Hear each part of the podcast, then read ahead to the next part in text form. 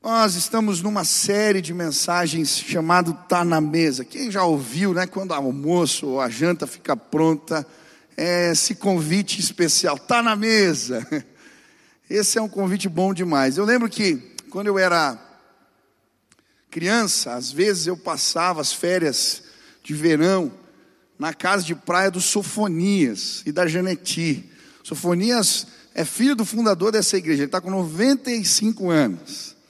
E eu lembro que na casa de praia, quando aprontavam uma mesa, eles chamavam, está na mesa, e o povo ia chegando. E aí, se tinha um atrasado, um retardatário ali, né? Eles cantavam uma musiquinha que dizia assim: Você estava dormindo no sono da indolência, o anjo já passou e você perdeu a benção. Mas se você se apressar, o anjo espera um pouco e vai também te abençoar. E daí eles gritavam: benção, anjo. E era o tempo da gente chegar na mesa para comer. Eu quero dizer para você que você que chegou no final da série, talvez não ouviu as outras mensagens, ainda dá tempo de você ser abençoado. Deus tem um banquete para nós. Amém? Nós temos estudado Isaías 55 nesses últimos quatro cultos. E esse texto da palavra de Deus fala sobre um banquete. No primeiro culto, nós estudamos a respeito do convite de Deus para nós, para esse banquete. No segundo culto, falamos sobre o cardápio. O pastor Eric pregou aqui, contou para nós o que encontramos na mesa de Deus. Semana passada, o pastor Lucas falou sobre a etiqueta, como que a gente tem que se apresentar nesse banquete. E hoje, eu quero terminar essa série de mensagens falando sobre o anfitrião. E a Bíblia vai nos apresentar o dono da festa a partir do versículo 8 de Isaías 55. Diz assim a palavra do Senhor: Pois os meus pensamentos não são os pensamentos de vocês, nem os seus caminhos são os meus caminhos, declara o Senhor. Assim como os céus são mais altos do que a terra, há também os meus caminhos são mais altos do que os seus caminhos e os meus pensamentos mais altos do que os seus pensamentos. Assim como a chuva e a neve descem dos céus e não voltam para eles sem regarem a terra e fazerem-na brotar e florescer, para ela produzir semente para o semeador e pão para o que come. Assim também ocorre com a palavra que sai da minha boca. Ela não voltará para mim vazia, mas fará o que desejo e atingirá o propósito para o qual a enviei. Vocês sairão em júbilo e serão conduzidos em paz. Os montes e colinas irromperão em canto diante de vocês e todas as árvores do campo baterão palmas. No lugar do espinheiro crescerá o pinheiro, em vez da roseira brava, crescerá a murta. Isto resultará em renome para o Senhor, para sinal eterno que não será destruído. Amém. A maior recompensa que podemos ter ao participar do banquete de Deus é conhecer o anfitrião. Reconhecê-lo, se relacionar com ele. E eu estava meditando nesse texto e lembrando quando eu fui pedir minha esposa em casamento. Eu lembro que eu liguei para o meu sogro, nós saímos antes, Claudião está aí hoje. E eles iam fazer uma viagem para o Paraguai. Minha esposa é paraguaia, para quem não sabe. E eu combinei que eu ia para lá. E eu lembro, eu preparando, a gente conversando sobre o restaurante, como que ia ser, fazendo os preparativos. E eu lembro quando chegou o dia, eu me vesti. Estava meu pai em casa, eu chamava ele, e aí, tá boa a roupa? Ele falava, tá bom. Eu voltava e trocava. Troquei umas três vezes. Estava nervoso. Quando eu cheguei a terceira vez, ele falou: Cara, ela vai aceitar, não é por causa da roupa, tá bom. E aí peguei o avião e foi tão legal. A comida estava boa, o jantar foi legal, a gente fez uma surpresa, o menino chegou cantando, ela não sabia. Só teve um detalhe, eu esqueci de levar dinheiro. O cartão de crédito não passava no Paraguai. Quem pagou a conta foi a Sil. Foi... Naquele dia eu descobri, é, essa é para casar. Mas eu fico pensando, a comida podia estar maravilhosa, o ambiente, tudo, mas se ela não tivesse lá, não tinha sentido. Participar do banquete sem conhecer a Deus não tem sentido. E hoje eu queria te apresentar a maior bênção de todas. O maior privilégio que temos ao participar do banquete de Deus é conhecer o dono da festa. Quantos querem conhecer o dono da festa? E a Bíblia vai falar aqui que nós podemos conhecer a Deus de três maneiras quando participamos desse banquete. Primeiro, ele vai falar sobre os pensamentos de Deus, a palavra de Deus e a glória de Deus. Eu não vou conseguir falar dos três hoje, hoje eu só vou falar sobre os pensamentos de Deus. Se você quer ouvir o final dessa mensagem, amanhã à noite você vem, eu vou falar sobre a palavra e sobre a glória. Fica o convite.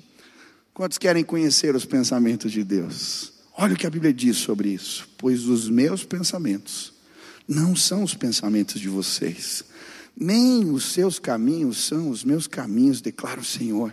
Assim como os céus são mais altos do que a terra, também os meus caminhos são mais altos do que os seus caminhos, e os meus pensamentos mais altos do que os seus pensamentos. O que a Bíblia está dizendo? Que o pensamento de Deus a meu respeito, o caminho, o propósito de Deus para a minha vida é melhor do que o meu. Eu estava lendo esse versículo e lembrei da história do Mene.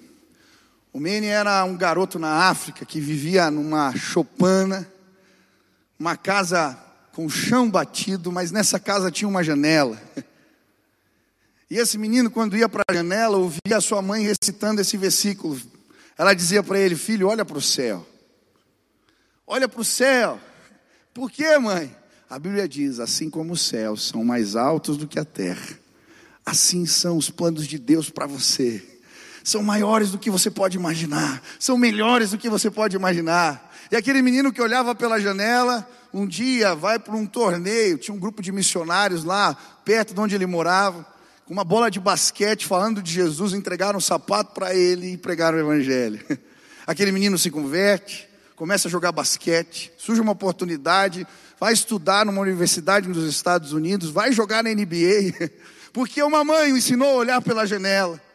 Ele não se dá por satisfeito e depois resolve fundar uma missão chamada Samaritan Fits. Eles distribuem sapatos para crianças que não têm condição de comprar sapato, tênis. E quem aqui já participou desse movimento? A gente lava os pés das crianças, entrega um sapato e fala de Jesus, porque alguém resolveu olhar pela janela da fé. Hoje você veio a este lugar e eu vim te dizer os pensamentos de Deus e os propósitos de Deus a seu respeito, eles são melhores do que os seus. Quantos creem que Deus tem planos maiores, projetos maiores? Ah, o plano de Deus sempre é maior. Amém? Amém? Mas, pastor, como é que eu tenho acesso aos pensamentos de Deus? Como é que eu tenho acesso a isso? E a Bíblia vai nos apresentar isso em 2 Coríntios, capítulo 2, versículo 10. A Bíblia diz assim: O Espírito sonda todas as coisas, até mesmo as coisas mais profundas de Deus. Pois quem conhece os pensamentos do homem, a não ser o Espírito do homem que nele está? Da mesma forma, ninguém conhece os pensamentos de Deus, a não ser o Espírito de Deus. Olha o que a Bíblia está dizendo aqui. A única maneira de nós conhecermos os pensamentos de Deus a nosso respeito é através da obra do Espírito Santo. E ele vai fazer um exercício de lógica aqui. Versículo 11, ele vai perguntar: quem conhece os pensamentos do homem a não ser o espírito do próprio homem? O que, que ele está dizendo aqui? Não tem como alguém saber o pensamento do outro. Só ele mesmo. Por mais que eu queira saber o que se passa na cabeça do Natan, eu nem quero muito, Natan, estou com medo, que você estava meio avoado. Ou que eu queira saber o que se passa na cabeça da minha mulher, às vezes eu acerto, às vezes não. Por mais que eu queira saber os pensamentos de qualquer um aqui, eu não tenho como. A única pessoa que sabe os seus pensamentos é a própria pessoa. Tem filmes, né? Eu estava preparando e lembrei daquele filme do Mel Gibson, quando ele está com um secador e leva um choque, e ele ganha a habilidade de ler os pensamentos, ouvir os pensamentos das mulheres. Quem já viu esse filme? Nossa, eu tô velho, só uma galera aí. Tem uma galera que não levantou. Ele quase fica louco, né? Porque ele começa a ouvir os pensamentos das mulheres, ele quase fica doido.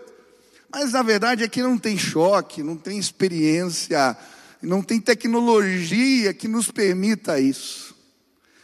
E aí ele vai aplicar, da mesma forma, olha o versículo 11: da mesma forma, ninguém conhece os pensamentos de Deus, a não ser o próprio Espírito de Deus.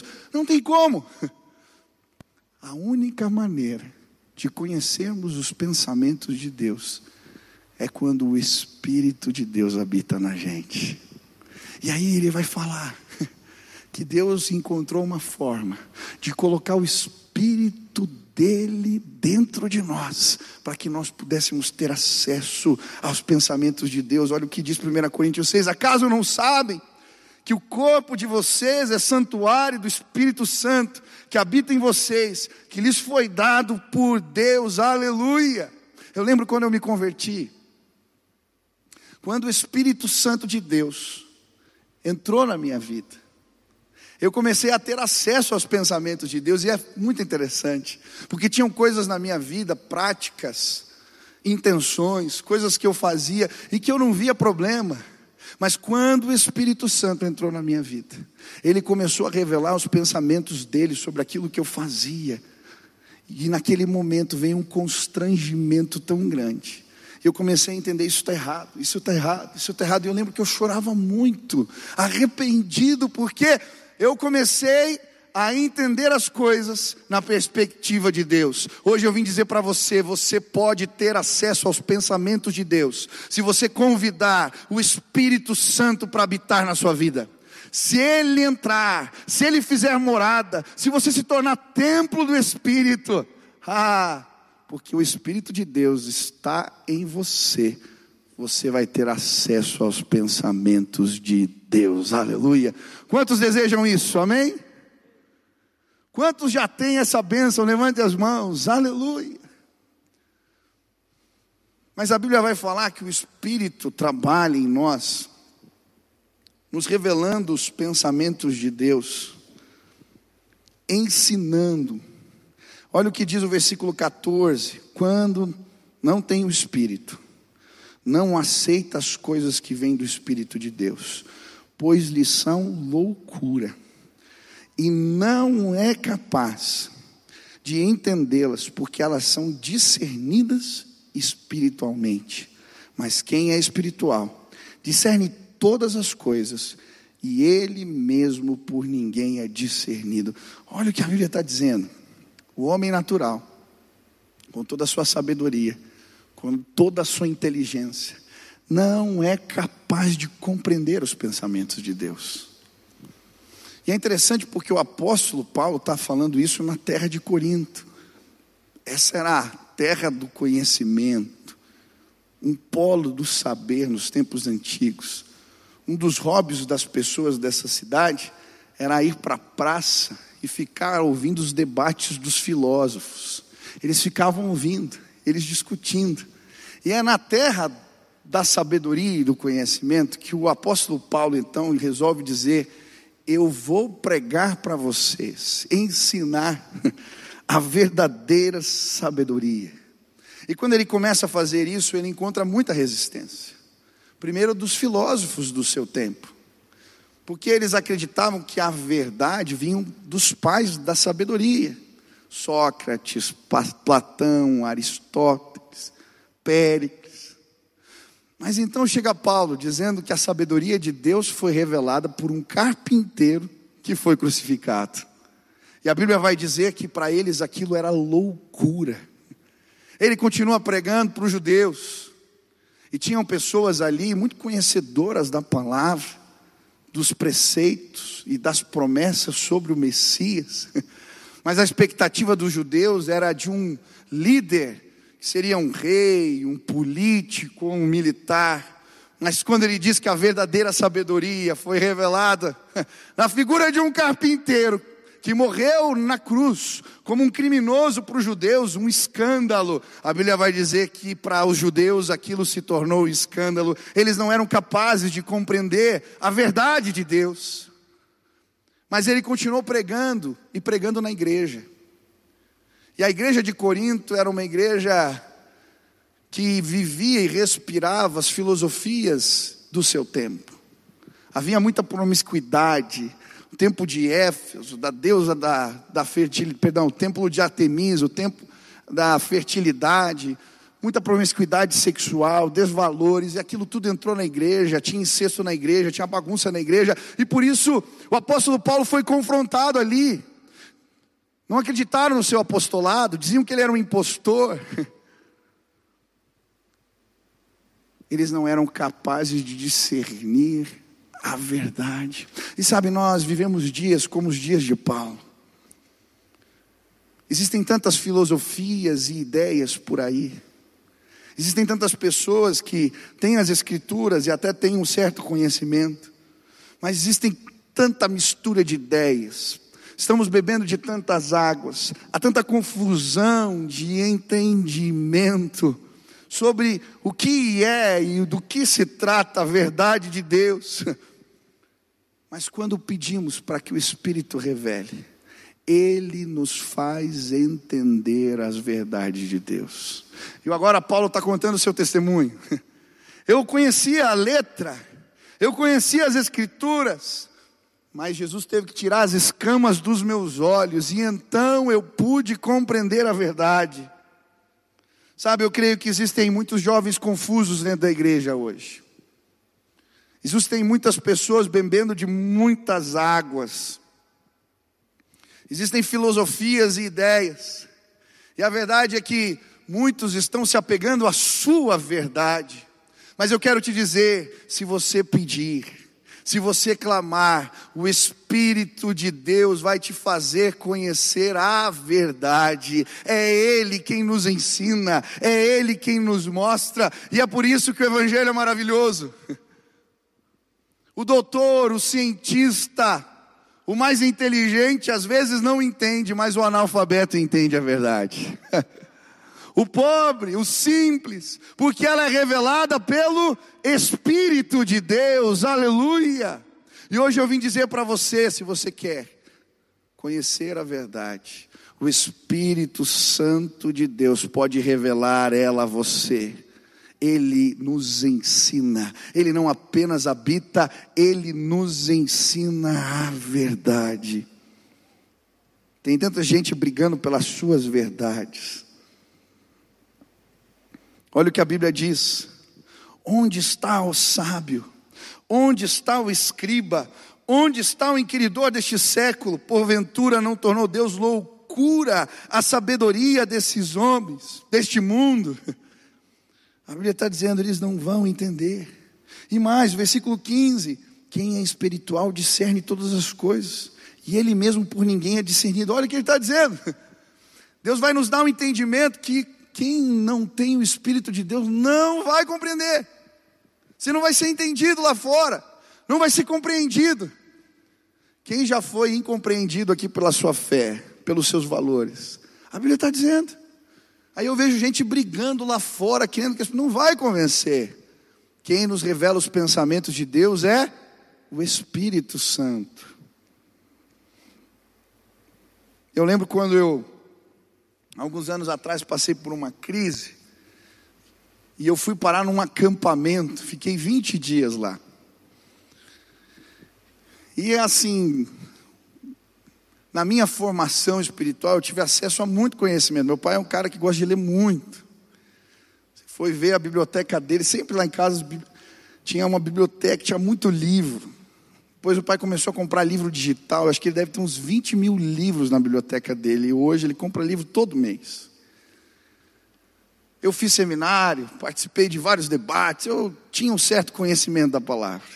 E aí fui mandado para um retiro pentecostal, com gente muito simples. Sabe quando alguém vai pregar e assassina o português?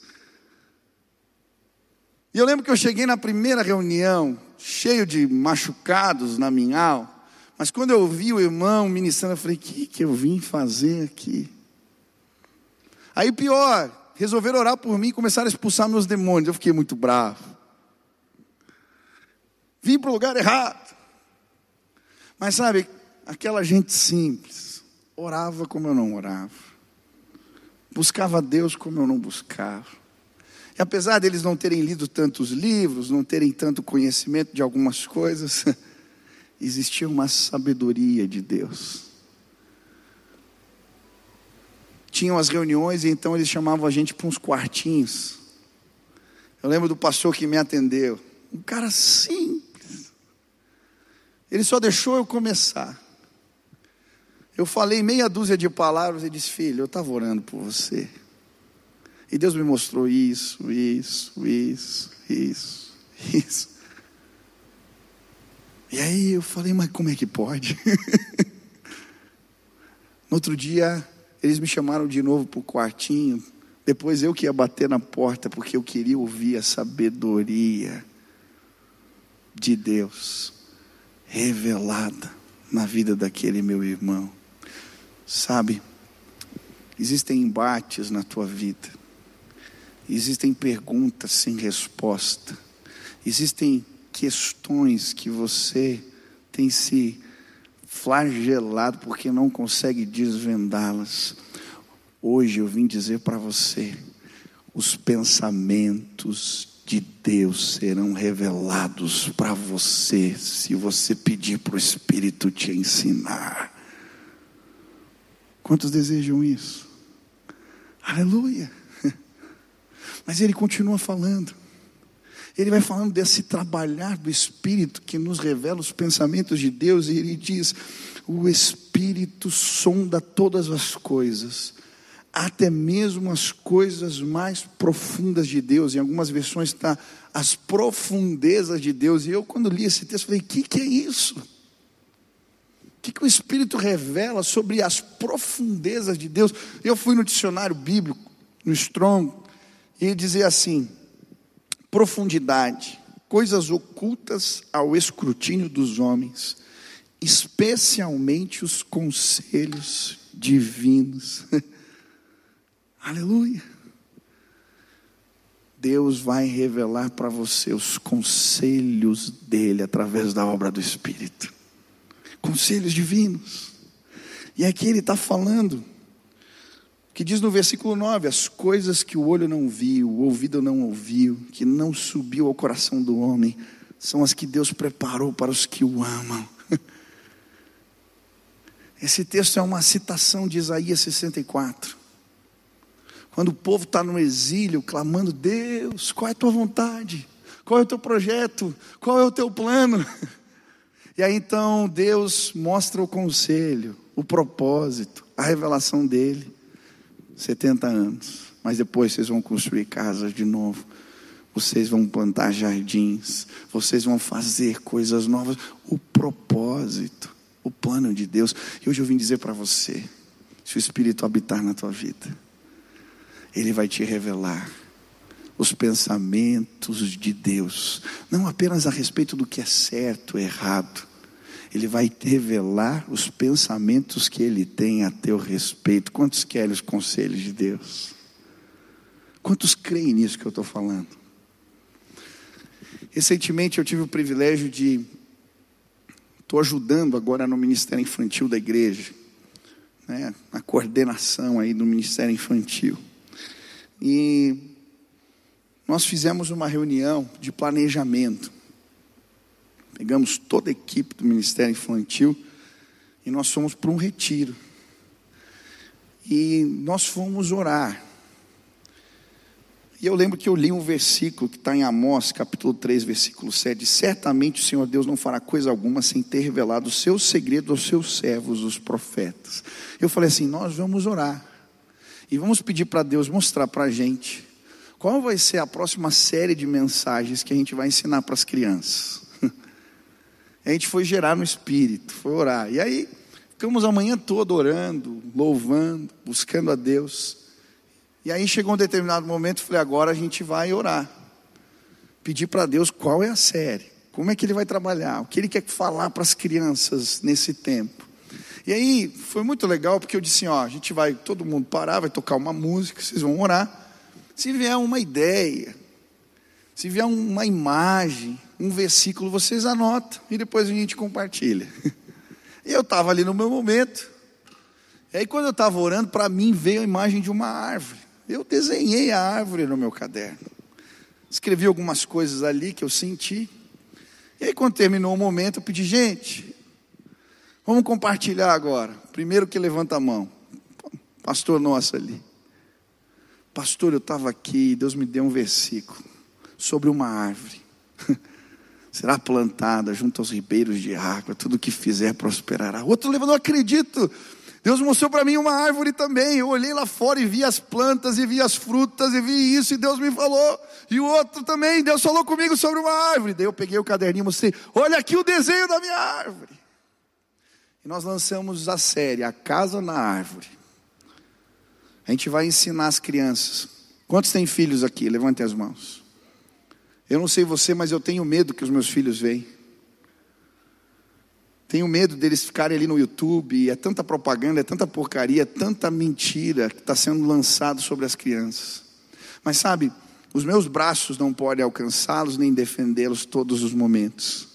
Mas se eles descobrirem que existe uma casa da árvore, um lugar de refúgio, um lugar na presença de Deus, um lugar onde eles aprendem a orar, a falar com o Pai, e Deus se revela a eles, eles passarão por estes dias protegidos e guardados, porque as mãos de Deus vão além.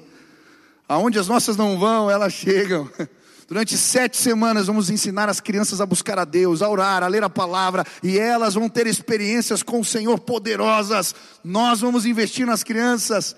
Talvez o teu filho vai pedir, eu quero montar uma casa da árvore aqui. Você já sabe o que é. Ele quer ter um encontro com Deus. Amém? Quantos creem que crianças podem ser visitadas? Eu creio. Traga os seus filhos no ministério. Hoje começou, semana que vem tem também. A gente vai pregar a palavra. Deus revela os seus propósitos. Essa semana foi tão especial. Eu Fui convidado para pregar, já tinha aceitado um convite para pregar no feriado, mas a minha mãe tinha recém falecido, e o meu coração ainda estava pesado, mas eu não quis não cumprir com a minha palavra, então fui lá.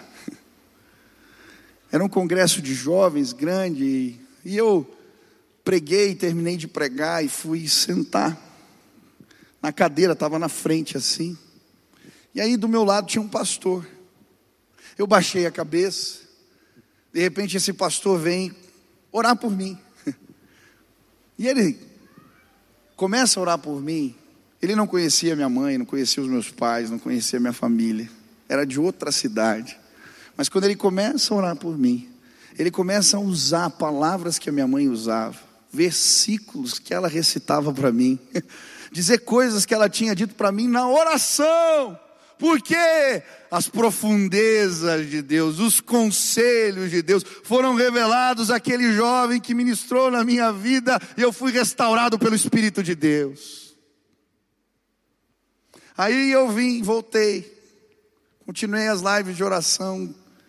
No feriado, estou fazendo a live, vim aquele constrangimento, porque Deus revela os seus propósitos, o Espírito fala. Faz apelo. Eu falei, meu Deus, no feriado. Quem vai acordar seis horas da manhã no feriado que não é crente para orar? Fala sério. A probabilidade disso acontecer é mínima. Mas foi tão forte, eu fiz o apelo. Aí, semana eu estava mexendo, eu nunca olho as mensagens. É, é muita mensagem que chega no Instagram, eu não consigo ver. Aí eu fui lá, por acaso sondei. Era uma moça do Rio de Janeiro que naquele dia tinha entrado na live, entrou ouviu falando de Jesus, entregou a vida para Jesus, hoje está servindo ao Senhor. Aí meu pai, nessa semana, só essa semana, filho, você precisa escrever um livro, filho. Escrever livro, pai. Precisa escrever. No outro dia, um irmão me manda uma mensagem: Pastor, eu tive um sonho com você. Você estava junto com teu pai, tinham várias gôndolas de livro. Você estava vendendo um livro que você tinha escrito. Eu falei, Jesus, No mesmo dia, liga minha tia, Michel. A gente vai começar aqui o próximo livro do teu pai. Será que não está na hora de você escrever um livro? Tá bom, Deus.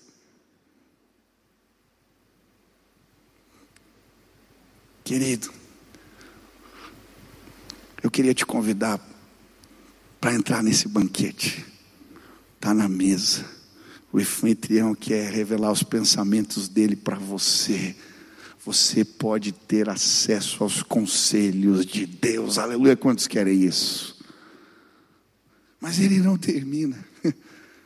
Ele vai falar sobre a mente de Cristo. Versículo 16: Quem conheceu a mente do Senhor para que possa instruí-lo? Nós, porém, temos a mente de Cristo. E o que, que ele está falando agora? O Espírito não apenas nos ensina a verdade, o que é certo ou errado, ele não apenas revela os propósitos e conselhos de Deus para nós, mas ele desenvolve em nós a mente de Cristo. Ele nos amadurece. À medida que caminhamos com o Senhor e buscamos continuamente a Deus, começamos a enxergar a vida com o óculos de Jesus. E aí uma cosmovisão cristã se estabelece na nossa vida. Não é mais a minha verdade, o que eu acho, o que eu penso. Só tem uma verdade. É o pensamento de Deus para mim. E aí, à medida que eu vou buscando, Ele estabelece a mente de Cristo em mim. Tem gente que pega esse versículo, vai fazer prova para o vestibular e fala: Não, eu vou passar porque eu tenho a mente de Cristo. Não entendeu nada. Eu não estou falando de uma boa memória. Ainda que eu creia que Deus possa revelar para você até a questão da prova. Mas não é disso que se trata. Pastor, então como é que eu desenvolvo a mente de Jesus? Como é que eu enxergo a vida pela visão e com a mente de Cristo? Duas dicas para você. Primeiro, a Bíblia vai dizer assim: destruímos argumentos e toda pretensão que se levanta contra o conhecimento de Deus e levamos cativo todo pensamento para torná-lo obediente a Cristo. Quantos querem ter a mente de Jesus? Levem os seus pensamentos até a cruz de Jesus. Levem os teus pensamentos até a cruz de Jesus. Vou repetir para você: leve o teu pensamento até a cruz de Jesus. Tem muita gente confusa hoje em dia. Talvez você não saiba bem entender qual é o papel do homem e da mulher na sociedade e no mundo. Talvez você tenha dúvidas sobre a questão da sexualidade, o que é certo, o que é errado. Talvez você tenha as tuas verdades sobre como recursos devem ser usados e assim por diante. Quando a gente desenvolve a mente de Jesus, a gente aprende a pegar as nossas ideias, os nossos pensamentos e prová-los na cruz. E aí, não importa o que eu acho, o que me ensinaram, o que gritaram lá fora, o que falaram para mim, quando eu levo a cruz e eu torno os meus pensamentos obedientes, o pensamento de Deus é revelado a mim e a mente de Cristo se estabelece. Aleluia. Sabe qual que é o meu sonho? Ver jovens cheios do Espírito Santo interpretando a vida. Eles não precisam brigar, eles não falam alto, eles têm a mente de Cristo. Sabe qual que é meu desejo hoje? Que você pegue aquelas situações que incomodam a tua alma, aquelas perguntas que às vezes não encontramos respostas, aqueles machucados e dores que provocaram em nós sentimento de injustiça e os leve cativos a Jesus. Eu tenho os meus. Por que, que Deus leva alguns e segura outros? Por que alguns são curados e outros não? Talvez você tenha os seus. Mas quando eu levo os meus pensamentos à cruz de Cristo, a revelação dele vem e eu sou levantado, erguido de novo, a mente de Cristo é estabelecida em nós. Não me importa qual é a tua verdade sobre o homem, sobre a mulher, sobre o sexo, sobre a política, sobre a ideologia, sobre isso ou sobre aquilo. Quantos aqui querem a mente de Jesus? Existe uma verdade. Leve os teus pensamentos cativos a Ele. E aí a Bíblia diz que todo argumento, todo sofisma, toda mente, Ele vai destruído como fortalezas diante de nós. Aleluia! Aleluia! Hoje jovens serão curados neste lugar. Hoje homens e mulheres serão curados e transformados neste lugar. Você está lutando as guerras erradas.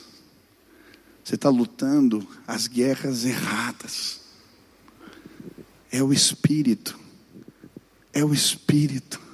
Leve aquilo que te incomode à cruz. E Jesus vai se revelar a você. Segunda dica: quantos querem ter a mente de Jesus? Enxergar a vida na perspectiva dele. Aí a Bíblia vai dizer, Colossenses 3,2: mantenha o pensamento nas coisas do alto e não nas coisas terrenas. Sabe como que a gente desenvolve? Através de uma liturgia ordinária, do dia a dia, do todo dia. Quando a gente busca encher a nossa mente com as coisas do alto.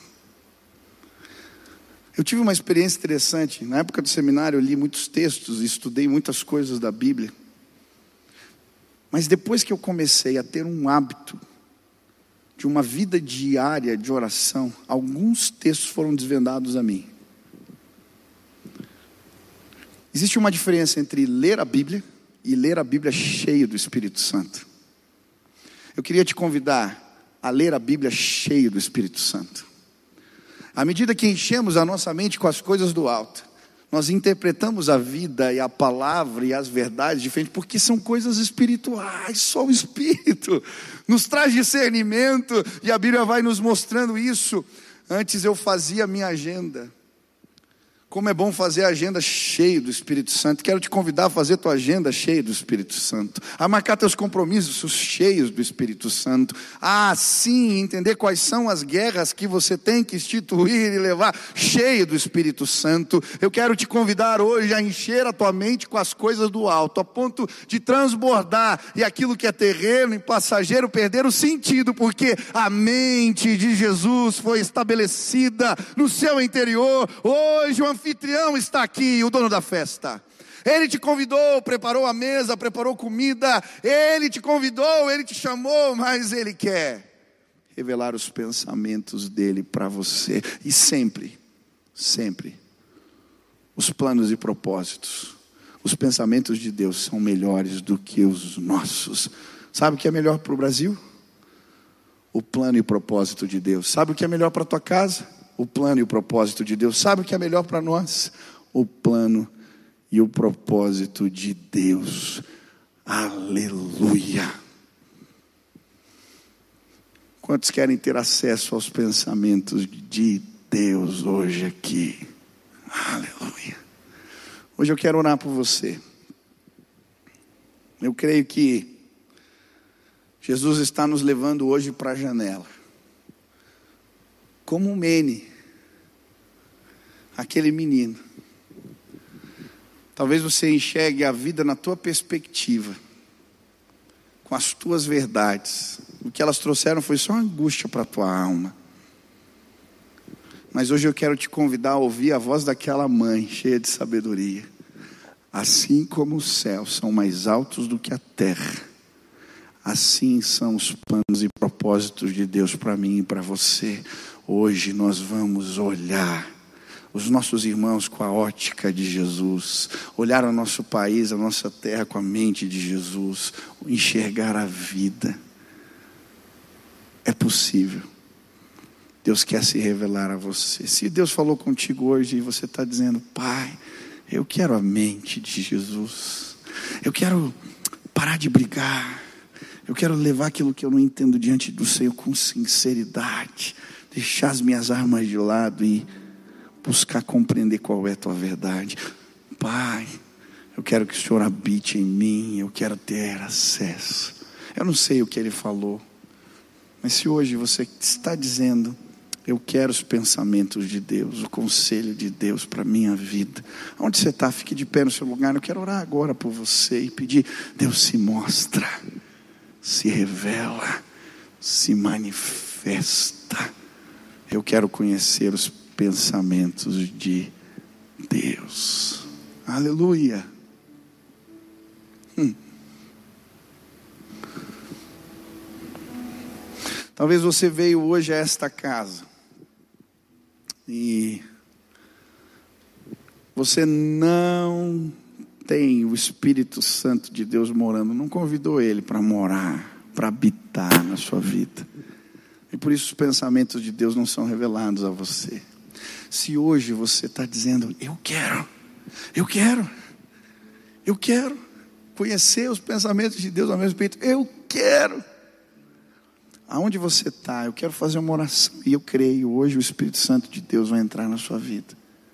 Você não vai ser mais o mesmo, você vai ter acesso a essa realidade maravilhosa. Tem alguém hoje que quer tomar essa decisão, convidar o Espírito Santo para fazer morada? Levanta a mão aí bem alto, deixa eu ver. Deus abençoe, Deus abençoe, Deus abençoe, Deus abençoe, Deus abençoe, Deus abençoe, Deus abençoe. Levanta a mão assim bem alto, deixa eu ver. Deus abençoe, Deus abençoe, Deus abençoe, Deus abençoe. É muita gente. Eu não consigo. Isso. Você que tomou essa decisão, levanta as duas mãos assim, nós vamos orar. Aonde você está? Não tenha vergonha. A gente vai clamar. E o Espírito Santo vai te visitar hoje. Amém? Feche teus olhos e repita assim comigo.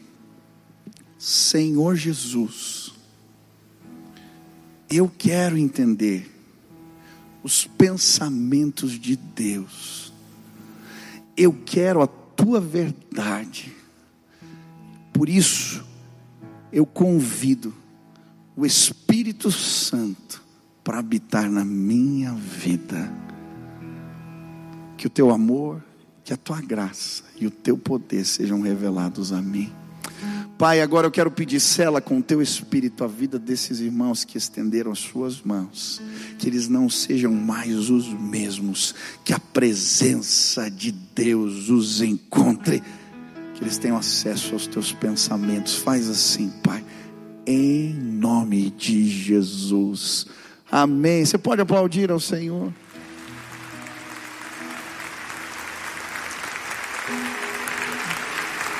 Quero fazer mais um convite.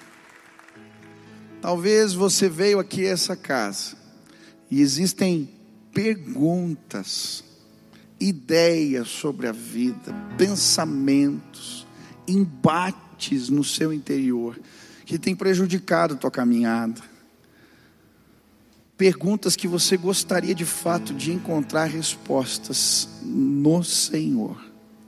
Tem gente assim? Levante as mãos. Pode levantar aí, isso.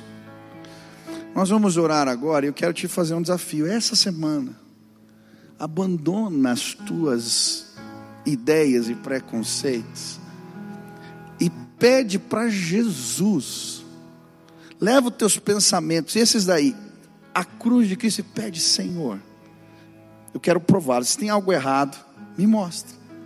Sabe a oração do salmista? Sonda o meu coração, vê se há em mim algum caminho. Deus vai falar com você essa semana, amém? Você crê nisso? Então, se você que quer essa oração, levanta a mão aí e chorar para você. Pai, tem um monte de gente de mão levantada. Tem questionamentos que incomodam, perguntas que eles carregam que às vezes prejudicam até a sua fé. Mas eu quero pedir agora, eu não tenho as respostas, eu sou limitado, mas eu creio que os pensamentos de Deus serão revelados aos meus irmãos essa semana. Eles fizeram um compromisso de abrir mão dos seus preconceitos, das suas ideias. Se desarmarem para então provarem essas ideias à cruz. Eu quero pedir que na próxima semana a mente de Cristo seja estabelecida, a tua verdade, esta que liberta, a tua palavra diz: conhecereis a verdade e ela vos libertará. Que pessoas sejam livres, livres de julgos, livres de julgos pesados, Pai que as ideias do Senhor e os pensamentos de Deus, os conselhos de Deus, sejam revelados sobremaneira a nós essa semana e que possamos celebrar o anfitrião da festa que nos revelou os seus propósitos. Faz assim, Pai, te bendizemos, te exaltamos. Louvado seja o nome do Senhor. Amém, amém. Você pode aplaudir Jesus. Vamos cantar agora. O adore e o exalte. Ele vai te visitar.